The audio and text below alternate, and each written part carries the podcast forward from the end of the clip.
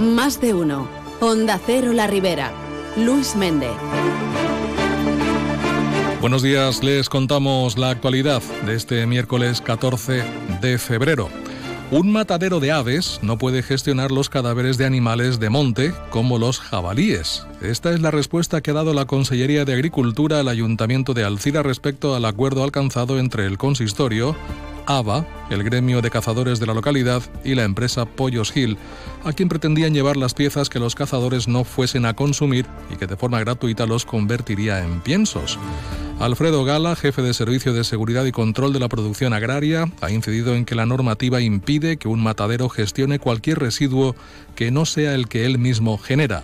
Considera que el Ayuntamiento de Alcira tendría que haberse asesorado bien antes de firmar este convenio. Nosotros no hemos amenazado de sanciones ni de nada porque no, no nos compite a nosotros. Nosotros lo que le hemos dicho es que esos cadáveres de jabalí no pueden gestionarlos a través de un matadero. Lo que no pueden ser los cadáveres que de animales que vienen del monte, que son otra especie diferente, que se gestionen a través de esas instalaciones, porque el matadero está autorizado para sus residuos. Eso tienen que gestionarlo con las empresas autorizadas para ello y con el visto bueno de medio ambiente.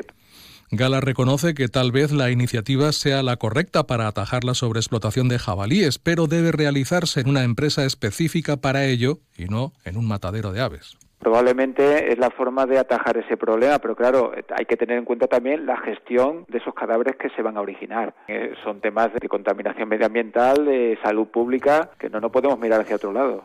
El ayuntamiento de Alcira pretendía con este convenio triplicar las capturas de jabalíes y poner freno a los problemas de seguridad vial y también problemas agrícolas que generan estos animales cómo instalar tu propio plato de ducha nivel profesional. Necesitas arena, mortero, desmontar la ducha y grifería antigua, tubos, válvulas sifónicas, Pero hay algo más sencillo. Claro, llama a Top Ducha y en 24 horas lo tienes. Rápido, sencillo y entra todo en el presupuesto. Así sí. Si necesitas una ducha, Top Ducha en calle Azcárraga 32, a San Vicente 342, topducha.es.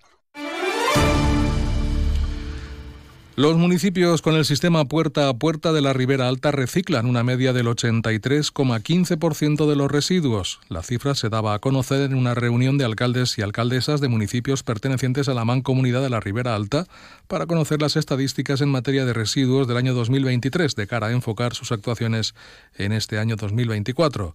La presidenta del ente comarcal, Paquimón Parler, ha remarcado que si en los municipios que aplican el puerta a puerta se tienen en cuenta las aportaciones de residuos de urbanizaciones y y viviendas diseminadas, el porcentaje de recogida selectiva baja al 60%, por lo que se debe seguir trabajando para conseguir aumentar estos porcentages. S'ha reduït la generació de residus tenint en compte els objectius i les obligacions marcades per Europa. La recollida selectiva gestionada des de la Mancomunitat està per damunt dels objectius marcats en la majoria dels municipis i en els quals encara fa falta un esforç més per aconseguir aquests objectius. S'està treballant en els ajuntaments per valorar els canvis necessaris mejorar les dades.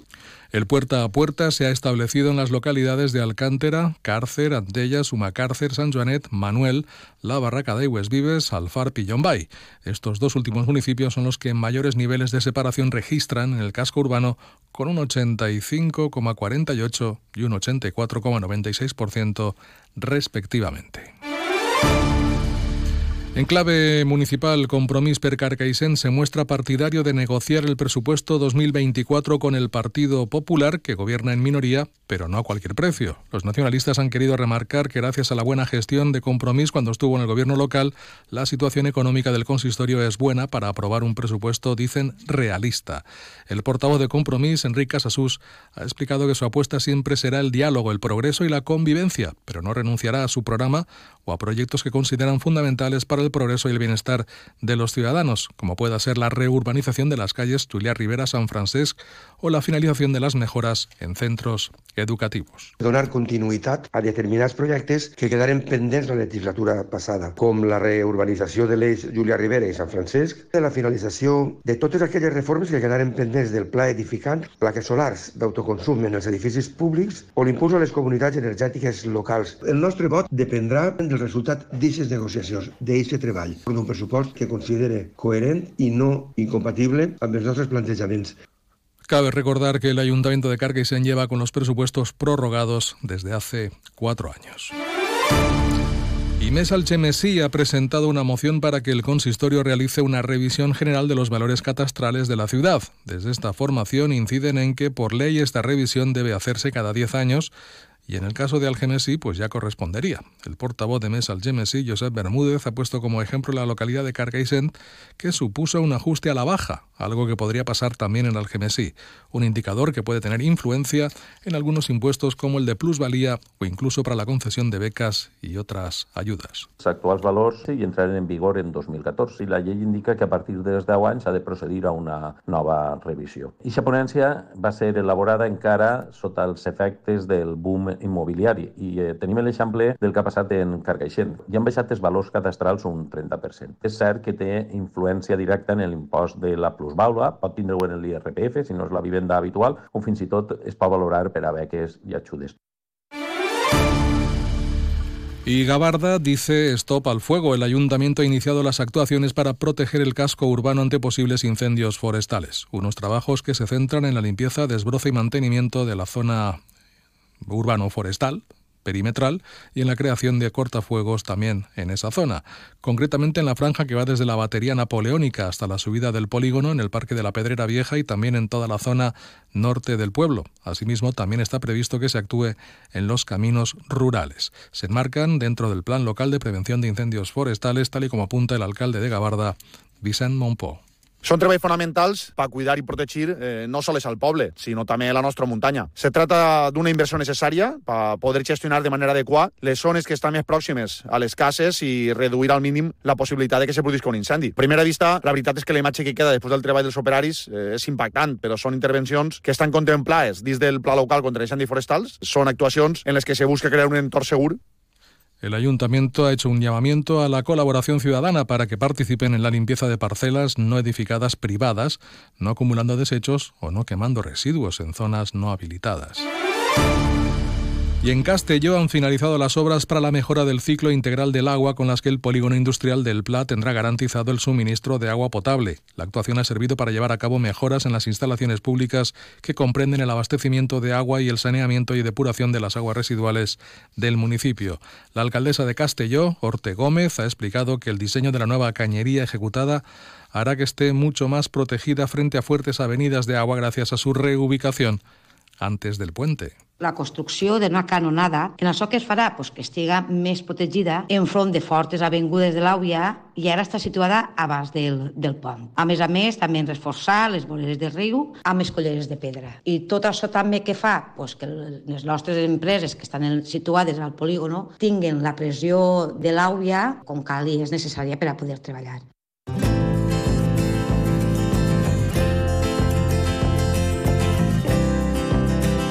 Les contamos en lo que a las previsiones del tiempo se refiere que en el día de hoy se esperan cielos poco nubosos, vientos que serán del sudeste de componente marítima flojos y temperaturas que hoy bajarán ligeramente respecto a las de ayer. En estos momentos registramos una temperatura de 14 grados centígrados en la ciudad de Alcira.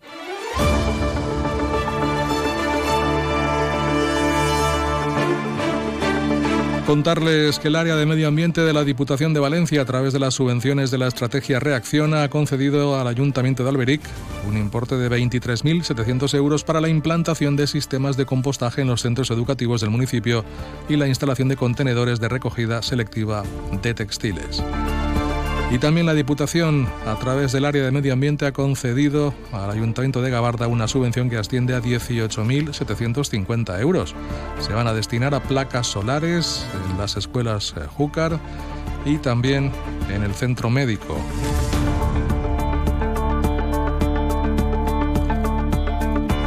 De momento es todo lo que les contamos. Ya saben que tienen nuevas citas informativas en próximos tramos horarios aquí en esta sintonía, Onda Cero, La Ribera.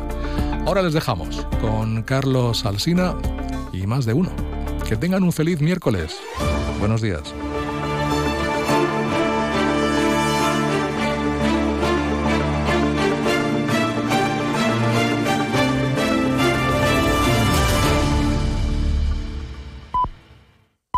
Son las ocho y media, son las siete y media.